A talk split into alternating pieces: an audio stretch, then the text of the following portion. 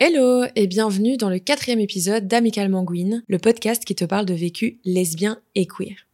Aujourd'hui, je suis avec ma copine Marie. Salut. Que vous avez déjà euh, écouté dans les différents épisodes du podcast. Et voilà, aujourd'hui, on a, on a décidé de vous parler euh, du futur queer, ou en tout cas de comment on envisage son futur quand on est queer et, de tout euh, de tout ce que ça engendre. Parce que c'est vrai que voilà euh, petit à petit on voit autour de nous beaucoup de couples euh, hétéros ou non. Se marier avoir des enfants voilà il y a un petit peu tout tout ça qui est en train de se mettre en place petit à petit dans notre entourage ici et là. Et du coup voilà on on se pose des questions par rapport à tout ça. On envisage parfois les choses assez différemment que les personnes qui sont dans des couples hétéros. Et on avait envie d'en discuter un petit peu. Parce qu'on pense vraiment qu'il y a plein d'autres personnes qui se posent ce genre de questions.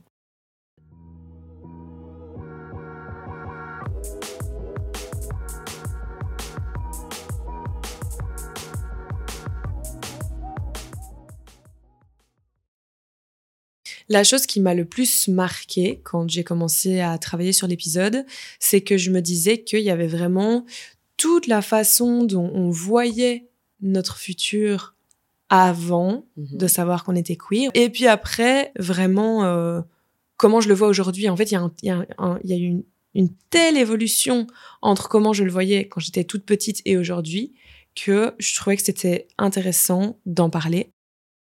Toi, par exemple, comment est-ce que tu imaginais ton futur quand tu étais enfant? Euh, Quelle image tu avais? Euh, Si tu devais dessiner ton futur sur un papier, tu aurais dessiné quoi? Euh, C'était assez flou en vrai. J'avais un peu du mal à me projeter et je pense même pas que je me projetais en fait, réellement. Je, je sais qu'à cette époque-là, si on me demandait par exemple, oh, plus tard, est-ce que tu veux des enfants, etc., je savais que je voulais des enfants ou une famille, mais je sais que très vite, j'ai su que je voulais pas être enceinte, par exemple. C'est toujours quelque chose qui m'a énormément angoissée. Le truc, c'est que je me projetais pas du tout avec une femme à l'époque. Et donc, c'était d'office dans un couple hétéro, même si je ne m'imaginais pas avec un, un mari. Bah, le calcul, il est vite fait. Tu veux des enfants, dans la tête d'une gamine de 10 ans, tu dois être enceinte. Et pour moi, ça c'était en mode non. Ok, donc ça, ça faisait vraiment partie de ton paysage euh, du futur, quoi. Ouais. Tu te voyais pas forcément avec un homme. Non. Tu ne t'imaginais absolument pas avec une femme. C'était très ah flou. absolument pas avec une femme en tout euh, cas. Tu ressentais déjà qu'il y avait quand même un, un, certain stop avec le fait d'être enceinte, quoi. C'est ça. Tu voyais que c'était pas ton truc. Mhm. Mais par contre, tu voyais des enfants. Ouais, et des animaux. Et des animaux. Ok. Et tu t'imaginais te marier ou pas? Oui, sans doute. Sans doute. Sans doute, bah. J'adore. Bah, non, mais c'est intéressant parce que du coup, ça veut dire que c'est très flou. C'est un peu ce qu'on calque sur toi, de toute façon. Oui. Et du coup, ben, tu remets pas beaucoup ça en question et tu te dis, bah, je vais faire comme tout le monde. Ouais. Donc toi, tu t'imaginais te marier, avoir un travail, euh. avoir un travail, euh, avoir une famille, etc. Mais il y a plein de choses qui étaient floues mm. et certaines choses qui te rebutaient. Ouais, clairement. Et toi, tu te voyais comment?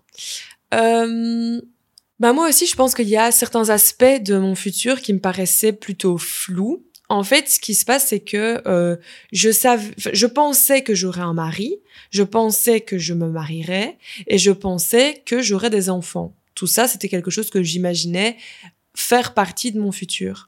Par contre, euh, je me rappelle pas vraiment euh, que ce soit quelque chose dont j'ai envie. Tu comprends ce que je veux dire ou pas? Mm-hmm. Ouais, je, je sais pas trop. Ça me paraissait euh, euh, vachement formel et je pense que tout, tout ce truc-là très formel m'a jamais beaucoup attiré. Mm-hmm. Tu vois Je sais pas comment expliquer. Marie, euh, ouais, ça me parlait bof, quoi. Je préfère Marie. Ouais, exactement. Et en fait, ce truc, tu vois, de pas trop avoir envie euh, vraiment de, de relations euh, formelles finalement avec un homme, euh, c'est un truc qui, qui s'est fort clarifié à l'adolescence, pardon tu vois, mm-hmm. dans le sens où euh, je me disais, euh, ouais, ben, je, dis, je me disais pas que je pouvais jamais être avec un homme, pas du tout. Au contraire, je me disais que c'était tout à fait possible que je sois avec un homme. Mais tout ce truc formel du mari, ça n'allait pas. Et petit à petit, j'ai aussi commencé à plus être très en phase avec ma famille. Et moi, qui ai quand même des personnes dans ma famille euh, qui sont très traditionnelles, etc. Euh, on m'expliquait déjà que j'allais euh, sortir, enfin que j'allais me marier avec un bon parti, avec un avocat ou un médecin, tu vois des trucs comme ça. Et, euh, et ça, je savais déjà à l'adolescence que ça m'attirait pas du tout. Toi, est-ce que du coup, il y a des choses à l'adolescence que tu as commencé à réaliser avant même de réaliser que tu étais lesbienne? Est-ce qu'il y a des choses qui ont déjà changé par rapport à ta vision de quand tu étais vraiment petite? C'est intéressant justement parce que chez moi, j'ai pas l'impression qu'on m'ait un peu euh, fait le portrait du bon parti ou quoi. Mhm. Il n'y avait pas cette pression familiale sur la catégorie de mec que je dois trouver ou quoi. Non, juste, je dois trouver quelqu'un que j'aime et basta. Du coup, moi, la, la pression un peu, elle a plutôt été sociale. Et euh, elle est plutôt arrivée à l'école où, euh, ben, ouais, t'as un peu ce truc de, de cool, de pas cool, et que t'as un peu l'impression que ce mec-là, il est cool et que il t'aime bien, et que du coup, bah, tu dois un peu sortir avec lui parce que je sais pas, c'est comme ça. Ça se fait, et quoi. Ça se fait. Et, et donc, ouais, la pression, elle venait plus de là, quoi. Ok, donc finalement, euh, finalement, ta vision de tout ça a changé parce que tu t'es retrouvé avec plus seulement des adultes qui te donnent leur avis euh, sur ta vie euh, de couple, de famille, sur ton futur, mais finalement aussi des jeunes qui ont intégré ce que leurs parents leur ont dit et qui Mhm. viennent te dire oh, faut trop que tu sortes avec lui, euh, C'est ça. ah c'est top, ah t'imagines, euh, ouais. C'est ça. Et du coup, bah, j'ai commencé à relationner avec des hommes. C'est ça. Et du coup, le fait de commencer à relationner avec euh, des hommes, je ne ressentais pas grand-chose en termes de sentiments euh, amoureux. Je, je ne ressentais même rien. Et je me disais, bah, en fait, c'est juste ça, l'amour. On- J'avais pas de point de comparaison, quoi. Et donc, je me disais, bah, c'est ce truc un peu fade euh, qui, qui n'a aucune euh, valeur. Et, euh, et, euh, et je me disais, mais en fait, tout le monde ressent ça, c'est juste ça. Et enfin, je comprends pas le point qu'on en fait, mais c'est juste, c'est comme ça, quoi. T'as pas vraiment de point de comparaison parce que t'as jamais vécu autre chose. En fait, enfin moi pour ma part, j'étais jamais tombée amoureuse et du coup, euh, je me disais bah oui voilà là je suis amoureuse, wouhou, c'est nul.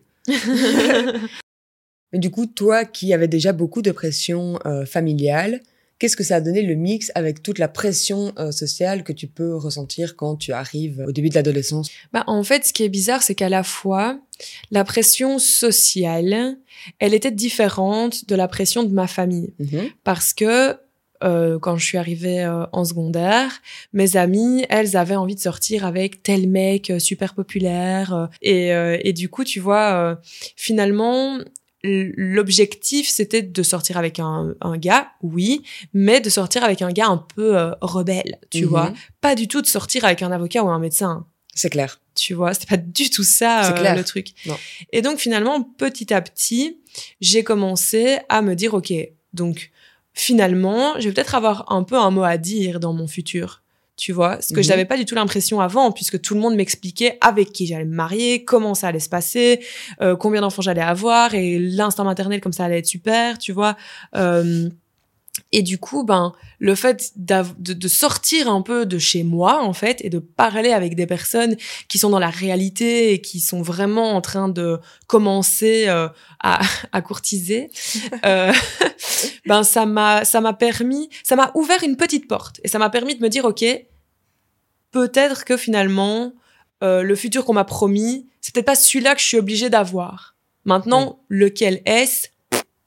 En fait, si je comprends bien, cette pression sociale, c'est un petit, une petite lumière au bout du tunnel. tellement la pression familiale était euh, euh, À- au contraire arriérée, de ce quoi. que, oui, au contraire de ce que toi tu veux aussi, quoi. Et en fait, ça faisait du bien parce que euh, je pouvais imaginer euh, autre chose que ce que j'avais imaginé jusque-là. Mais d'un autre côté, ça remettait quand même une couche sur l'hétéronormativité, en fait. clair. Et personne te demandait, euh, quand tu avais 13 ans euh, dans une petite bourgade en Belgique, personne te disait euh, Et du coup, tu voudrais être avec une fille, un gars, ou une personne Non, non-binaire Je sais pas, tu vois, genre... ouais, vraiment, les gens avaient pas du tout ce truc-là. Et donc, c'était forcément un mec. Et comme je t'ai dit, moi, j'étais fort dans le déni parce que sur le côté, je, je, je regardais euh, les, les filles, je tapais euh, Girls Kiss Girls euh, sur YouTube. Donc, forcément, j'étais pas trop en accord avec tout ça et ça crée quand même un truc un peu bizarre. Et donc, en termes de projection, ça te donnait quoi? Ben, en termes de projection, ça restait un mec, mais c'était plus un mec aussi traditionnel que ce que ma famille me l'avait vendu.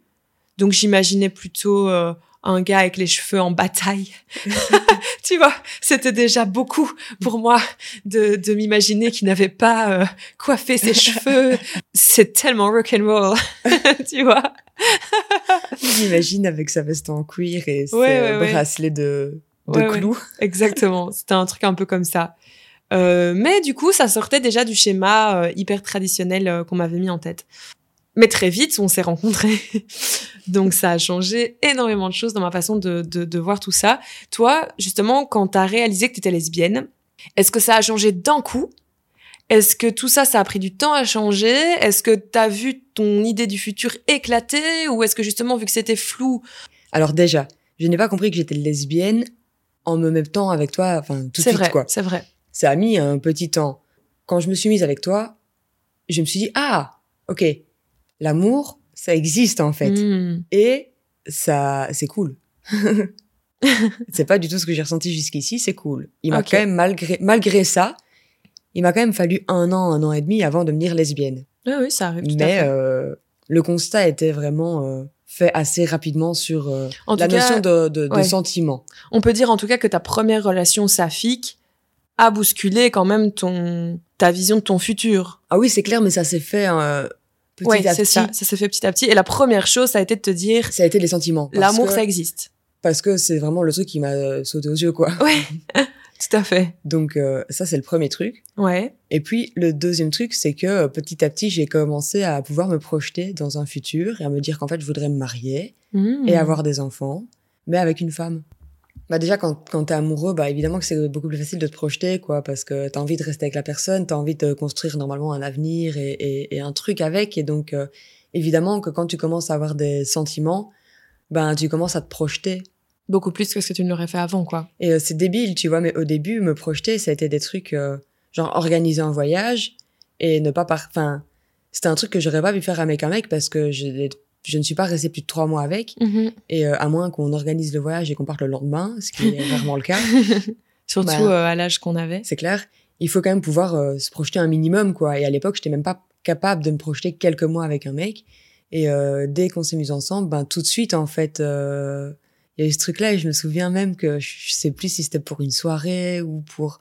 Je sais plus pourquoi c'était. Ah oui, je pense que c'est toi tu vas parler. Et euh, je me souviens, tu m'avais dit euh, Ah, euh, tu comptes toujours être avec moi euh, dans trois mois? J'étais là, bah, genre, quelle bête question. Hmm, oui, oui, je m'en souviens. C'est vrai que pour moi, c'était très étrange aussi. Moi, je me suis laissée porter. Hein. Je t'avoue que la première relation, enfin, déjà ma première relation saphique, c'était pas avec toi, c'était juste avant toi. Du coup, le fait d'avoir une première relation comme ça, euh, j'ai l'impression que ça a pas changé quelque chose tout de suite, parce que je pense qu'en fait, je suis restée hyper longtemps dans le déni de ma sexualité, alors que je la vivais. Hein. Je me Mhm. disais, euh, je ne sais pas ce qui est en train de se passer, je sais juste que j'apprécie, mais ça ne veut rien dire sur moi. Mhm. Et donc, j'aurai mon gars, j'aurai mon, mes enfants, et je me marierai. Ça ne changeait rien, le fait que je, que je sois avec euh, une meuf, en fait. Mhm. Pour moi, ça changeait rien. Et même après, je me suis mise avec toi. Et là, ben, c'est devenu une relation euh, saphique beaucoup, beaucoup plus sérieuse.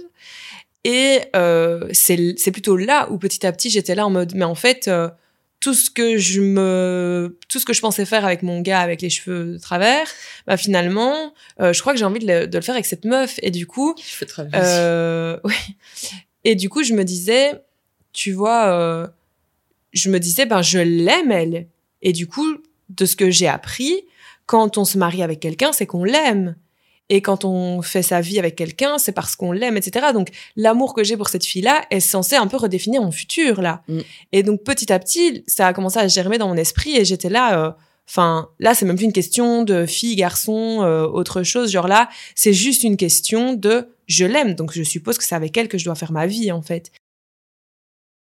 Par contre, euh, ce qui touche à la famille, avant de comprendre qu'on pouvait avoir des enfants, qu'une des options c'était la PMA et, et tout ça, enfin genre, j'avais vraiment aucune idée du parcours classique euh, des lesbiennes qui ont des enfants. Non. Et ça, par contre, vraiment, je savais pas du tout. Moi, à la limite, la première fois que j'ai une représentation de deux femmes qui ont un enfant ensemble, c'était dans, dans Elward, de nouveau. Mhm. C'est Betty et Tina qui trouvent un gars comme ça, qui veut bien euh, leur donner leur, euh, son sperme, et euh, elle, après, elles font un gosse. Mais euh, on, on a quand même commencé à en parler quand ça faisait plus ou moins, je crois, euh, trois, quatre ans qu'on qu'on était Ouais. ensemble.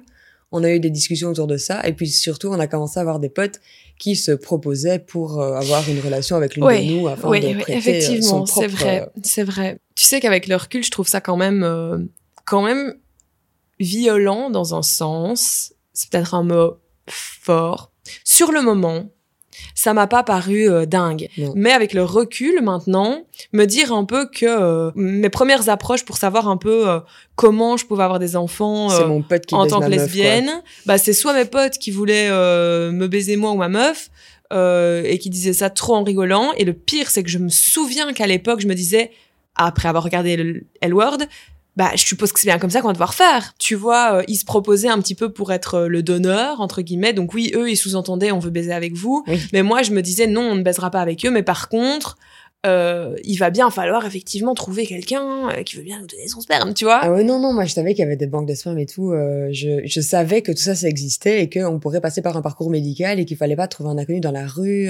Moi, j'ai l'impression que je savais pas, j'avais aucune idée de la législation par rapport à la PMA. Et c'est ça le truc le plus, oui, toi, oui, ça m'étonne pas. Mais c'est ça le truc le plus dingue, tu vois, c'est que des personnes hétéros, elles se posent pas cette question quand elles se mettent en couple, etc. Et, euh, et moi, je sais que petit à petit, ben, c'est devenu une question et je trouve ça fou parce que t'es quand même vachement jeune et tout. Et je sais qu'aujourd'hui, ça influence encore énormément ma façon euh, de, de, voir, euh, de, de voir tout ça. Euh, donc, comme quoi, euh, c'est c'est fou, je trouve, comme première approche par rapport à, à finalement un truc qui me semble relativement intime à la base, quoi. C'est clair. Euh, mais euh, voilà, toutes ces réflexions, je trouve qu'elles ont, elles ont fort évolué euh, au fil du temps, parce que c'est vrai que, tu vois, en- encore aujourd'hui, par rapport à il y a trois ans, ça n'a rien à voir. La façon dont on voit la famille, dont on voit le couple, euh, dont on voit euh, euh, le mariage, etc. C'est des choses qui ont énormément changé. Mais en fait, le truc, c'est que au début, t'es enfant et on te calque dessus ce que tu es censé vouloir. Et moi, pour ma part, j'y réfléchissais pas trop, c'était flou et je me disais, ben, je suppose que ça sera comme ça. Ouais. T'arrives à l'adolescence et là, t'arrives dans la période où tu commences à y réfléchir Par toi-même. par toi-même. Mais c'est pas par toi-même, c'est faux. Hmm. tu y réfléchis par toi-même à travers la pression sociale et à travers toute l'éducation que t'as eue aussi. C'est ça. Et donc au début, t'as l'impression que c'est toi qui y réfléchis, mais c'est pas vraiment le cas. Mm. Et puis j'ai l'impression que là, on est dans une période où on y réfléchit, genre vraiment par nous-mêmes, en se posant les bonnes questions. C'est qu'est-ce que tu veux vraiment? De un, de deux, qu'est-ce qu'il y a derrière ça? On parlait du mariage. Le mariage, qu'est-ce qu'il y a derrière le mariage? Ça vient d'où le mariage? Oui, tout à fait, parce que en fait, je pense que ça c'est aussi en lien avec le fait euh, ben, d'être queer en fait, Mhm. dans le sens où euh, tu dois remettre le mariage en question parce qu'on t'explique qu'il y a quelque temps, euh, ben en fait tu pouvais pas te marier et on, t'explique aussi que il y a des gens qui sont pas favorables au fait que tu te maries C'est clair. et donc en fait, tu commences à te dire ah ok wow, il y a tellement de débats sur sur sur le futur qu'on m'avait calqué dessus à la base. Hein. Moi Mhm. j'ai rien demandé. Mhm. On m'a dit que j'allais me marier, que j'allais avoir des enfants, et maintenant que je l'envisage, on est là en mode ah mais par contre t'avais pas compris. Euh, ça c'est uniquement si t'étais avec un mec. Hum, désolé. À fond, tu vois. à fond. Et du coup t'es là en mode mais wow qu'est-ce que je fais maintenant Mhm. et, euh, et du coup oui tout ça euh, tout ça évolue beaucoup. On, on remet plein plein de choses en question. Et effectivement, le fait euh, d'avoir commencé amicalement Queen et de s'être vraiment renseigné sur l'histoire finalement queer, ça fait qu'on s'est renseigné aussi sur l'histoire euh, euh, du féminisme, sur l'histoire euh, de l'hétéronormativité et du coup, évidemment, sur l'histoire du mariage. Mais juste avant qu'on se renseigne sur l'histoire du mariage, tu m'as demandé en mariage. C'est ça. bah oui. J'avais toujours dit que pour notre 10 ans, euh, je te demanderais en mariage, un peu pour rire. Exactement. Et, Et, puis euh, c'est devenu plus tellement pour rire que ça. En fait, oui, je, je, je, je l'ai fait parce que je savais au fond de moi que de toute façon, un jour, je voudrais me marier avec toi. Ouais, j'en étais sûre, j'en étais convaincue. Je savais que c'était pas possible tout de suite vu, la, vu nos situations euh, à l'époque, mais je savais que c'est ce que je voulais, quoi. Et donc, Ouais. je me dis, ben, go, en fait, Ouais. euh, c'est bon. Exactement. Et moi, j'ai paniqué. j'ai paniqué justement parce que moi, j'ai compris que tu voulais qu'on se marie dans six mois. Et j'étais là en mode quoi? Et, euh, et finalement, ben, c'est ça aussi qui était intéressant parce que ça nous a permis de re-réfléchir sur ce qu'on voulait vraiment euh, pour notre futur. Parce que même si effectivement on avait dit qu'on voulait se marier à un moment donné, etc., euh, on n'avait pas tant réfléchi que ça à la façon dont ça se passerait dans la réalité. Tu vois ce que je veux dire? C'est clair. on Mhm. n'avait pas tant pensé à ça. Oui. Et le fait justement que tu fasses ta demande, ça a Mhm. réouvert tout le questionnement par rapport à ça. Et À fond. justement, je trouve que ça a réouvert quelque chose de super intéressant. À fond.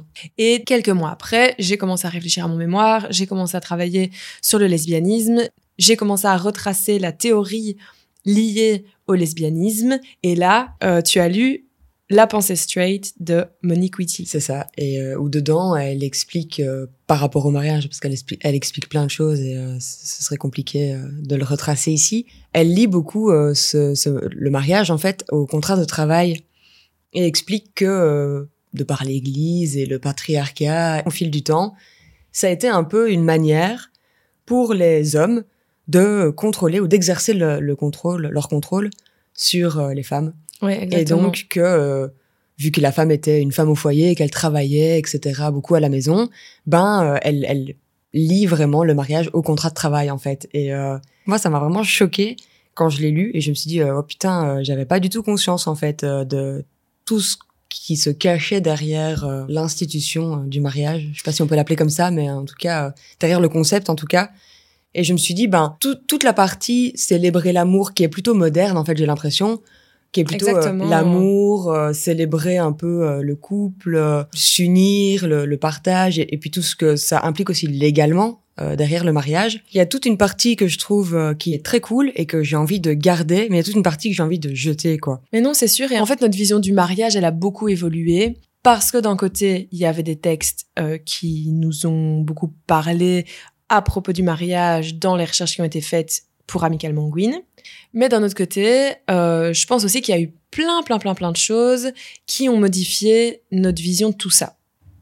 En fait, pour moi, ça a été un petit peu plus compliqué euh, parce que je sais que euh, certaines personnes de ma famille, notamment ma mère, ne sont pas encore hyper, hyper, hyper à l'aise avec tout ça. C'est-à-dire que ma mère, elle me dit pas clairement euh, je te déteste, sale lesbienne, mais il y a vraiment un énorme malaise de sa part par rapport à tout ce qui touche au fait que vraiment je suis euh, définitivement lesbienne. En tout cas, c'est moi c'est mon ressenti. Mm. Elle ça va mieux. oui, oui, elle me supporte quand même par rapport à Amical Manguine et tout ça. Je sais qu'elle en parle autour d'elle. Je sais que, voilà, je sais qu'elle fait des efforts. Mais en tout cas, je sens chez elle vraiment un malaise ultime euh, par rapport à ça, d'autant plus quand ça devient sérieux. Mhm. Et ma mère a toujours été quelqu'un d'extrêmement maladroit. En plus d'avoir ses valeurs traditionnelles et de clairement pas être super contente du fait que je sois avec euh, une femme, elle est très maladroite.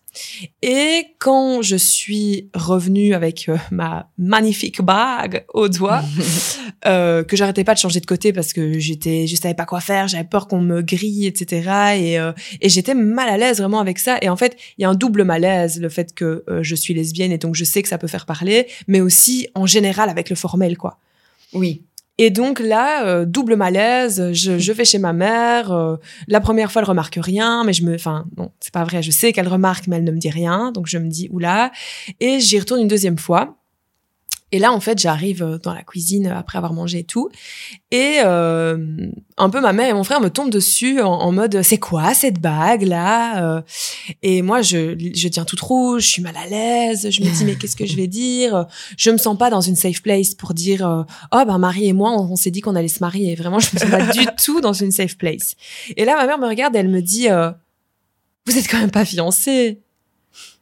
Et là, elle me dit ça et moi vraiment je me décompose, je me sens super mal parce que je je, je pense que pour elle c'est pas une manière de me dire je te hais sale lesbienne de nouveau, mais c'est plutôt le fait euh, de vraiment être profondément mal à l'aise avec ça quoi. Et honnêtement ça me fait beaucoup de peine à ce moment-là. Et donc je dis ben pas tout à fait, oui c'est un peu ça, mais en même temps on n'est pas pressé, on sait pas trop. Euh, Je reste euh, évasive. Et du coup ben ça ça a aussi beaucoup changé ma vision du mariage parce que derrière ça, je, ça m'a paru tellement évident. Je me suis dit, mais en fait, elle n'est pas à l'aise avec ça. Et c'est pas du tout la seule personne de ma famille qui n'est pas à l'aise avec ça. Mm. Et en fait, voir des gens avec qui j'ai grandi être mal à l'aise, pardon, ça fait un peu de la peine. Oh mon cœur. Je remarque bien que qu'il y a un malaise. J'entends les choses qui se disent. Je vois bien les silences. Et euh, je sais déjà même pas si j'ai envie de me marier. Enfin, si, je sais que j'ai envie de me marier dans le sens où je pense avoir euh, compris que j'avais envie de faire les choses à ma façon. C'est C'est-à-dire que j'ai envie qu'on célèbre notre amour. Il y a plein de gens qui célèbrent leur amour. Pourquoi nous, après tout ce parcours on est passé, après euh, après toute notre histoire, pourquoi on pourrait pas fêter notre amour avec des gens qu'on aime? Je vois pas pourquoi. Donc euh, c'est pour ça qu'on n'arrête pas de rigoler et de dire qu'on fera pas un mariage mais une guinguette de l'amour. Et Ce euh, sera pas le bal du malaise, quoi. Mais c'est hors de question que ce soit le bal du malaise, en fait. C'est hors de question. Et je refuse d'avoir des gens à ma guinguette de l'amour qui me fassent des yeux de malaise et euh, qui ne savent pas, qui ne, qui ne sachent pas où se mettre. C'est hors C'est de question, en C'est fait. clair. Donc, c'est ça, moi aussi, qui a été vraiment compliqué par rapport à ma, à mon rapport au mariage, c'est de me dire, euh, j'ai pas envie d'être mal à l'aise. J'ai pas envie que des gens me mettent mal. Surtout que quand on pense au mariage classique, ben, euh, il n'est pas question euh, de ne pas inviter euh, ta famille, entre guillemets, C'est ça. euh, du premier degré, quoi. Exactement. Et donc... Euh, Et moi, le malaise, il se trouve pas euh, chez les cousins germains. hein. Le malaise, il se trouve vraiment très très proche hein, dans l'arbre généalogique. Donc euh, donc voilà. Et en fait, c'est pas toujours un malaise euh, horrible avec Non. des gens qui te fusillent Non, du regard. Hein. Mais parfois, c'est juste des gens qui qui gigotent, qui savent pas trop où se mettre parce qu'en fait, ils sont pas du tout à l'aise avec ça.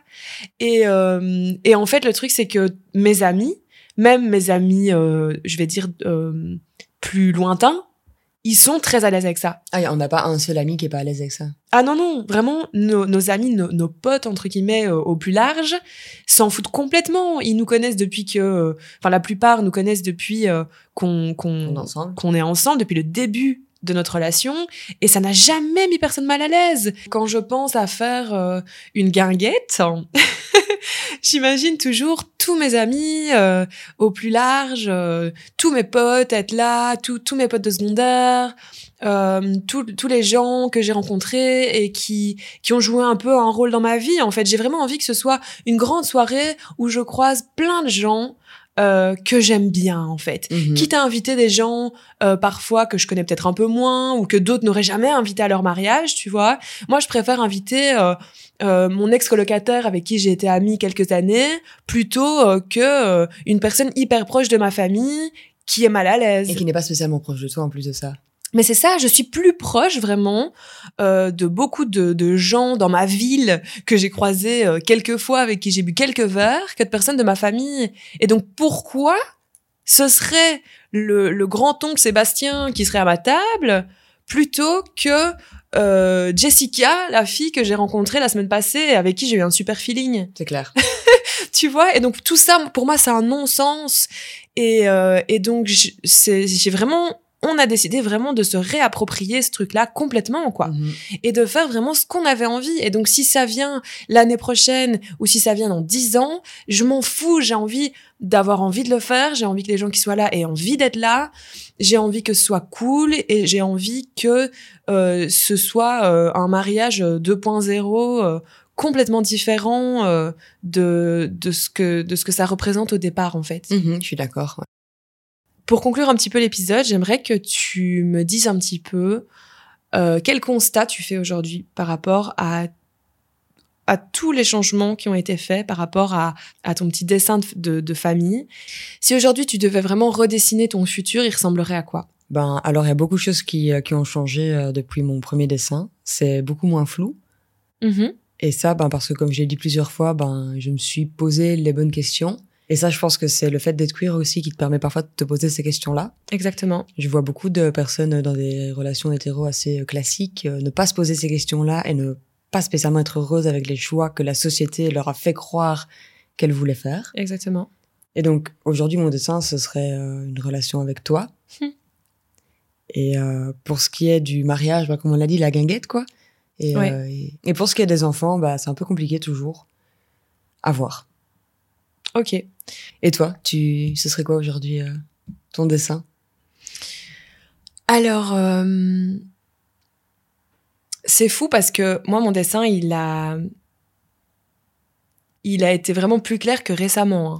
Tu le sais, j'ai tellement galéré par rapport à tout ce qui m'avait été inculqué que j'ai longtemps cru que qu'un miracle allait arriver, ce que je considérais être comme un miracle, et que j'allais euh, finir avec un mec et des enfants et que j'allais me marier et que finalement le futur qu'on m'avait appris à vouloir quand j'étais petite, Mhm. j'allais l'avoir. Mais récemment, j'ai vraiment, bah, grâce à Amicalement Gwyn en fait aussi, Mhm. vraiment grâce à, à tout ça, je me suis sentie vraiment beaucoup plus à l'aise avec mon lesbianisme. Je me suis sentie beaucoup plus valide, beaucoup plus légitime. Et j'ai vraiment commencé à pouvoir redessiner euh, ce futur. Mhm. Donc, il serait avec toi aussi. Effectivement, se réapproprier les codes du mariage, faire quelque chose qui nous ressemble, sans les gens euh, mal à l'aise et silencieux. Euh, peu importe si ça cause un bordel familial, ce sera comme ça et pas autrement. Et pour les enfants, c'est encore le flou absolu. Et ça, je propose qu'on en parle dans un autre épisode. Peut-être avec des personnes concernées aussi, des personnes À qui fond. ont des enfants, à fond. euh, des personnes qui ont fait peut-être un parcours de PMA, voir à quoi ça ressemble. Ce serait hyper ce intéressant, serait hyper en intéressant. En tout cas, on va vous laisser pour aujourd'hui parce qu'on a déjà pas mal discuté. Mais en tout cas, je dirais que s'il faut retenir quelque chose de cet épisode, c'est que euh, voilà, parfois il faut bien prendre le temps de réfléchir à ce qu'on veut vraiment Mhm. et pas uniquement essayer de reproduire le, le schéma traditionnel qu'on nous a mis en tête quand on était plus petit, euh, pas forcément non plus vouloir absolument reproduire ce schéma en version queer. Ça peut aussi euh, être un schéma complètement euh, différent. Et donc, euh, voilà, je pense qu'il faut bien, bien réfléchir à ce qu'on veut, se laisser le temps. On n'est pas forcément pressé. Maintenant, voilà, je sais qu'on parle d'une position qui est très privilégiée sur certains aspects. Peut-être que tout le monde n'a pas la possibilité de faire exactement ce qu'il, elle, y elle veut Mhm. dans, ses, dans, dans leurs conditions. Mais dans la mesure du possible, voilà, il faut vraiment essayer de euh, Réfléchir à ce qu'on veut vraiment. réfléchir à ce qu'on veut vraiment dans la vie. Mhm. Voilà. C'est un peu bateau, mais j'espère que ça pourra aider des gens Mais oui et non, parce que j'ai l'impression qu'il y a tellement de personnes qui, qui, qui- qui ne se. Qui ne réfléchissent qui pas à ce qu'elles veulent dans la vie. laissent pas, mais qui ne se posent même pas la question. quoi. Ouais. Posez-vous des questions. C'est ça la morale. En tout cas, merci d'avoir été avec nous durant cet épisode. On espère que ça vous a plu. N'hésitez pas à nous envoyer euh, vos retours en DM. Vous savez bien, on aime vous lire et on vous répond, évidemment. Mhm. Euh, N'hésitez pas aussi si vous avez des idées de thèmes, si vous avez envie de participer, vous pouvez aussi nous envoyer vraiment tout ça euh, en DM sur, Sur Instagram, Instagram. sur la page Amicalement Gwyn. Vous pouvez aussi venir nous suivre sur TikTok et sur YouTube, de nouveau sur Amicalement Gwyn, c'est facile. Encore et toujours. Exactement. Et voilà, euh, on vous fait des gros bisous et euh, on espère que cette année sera hyper cool pour vous. Et on vous retrouve euh, le mois prochain, si tout se passe bien. Exactement. Bisous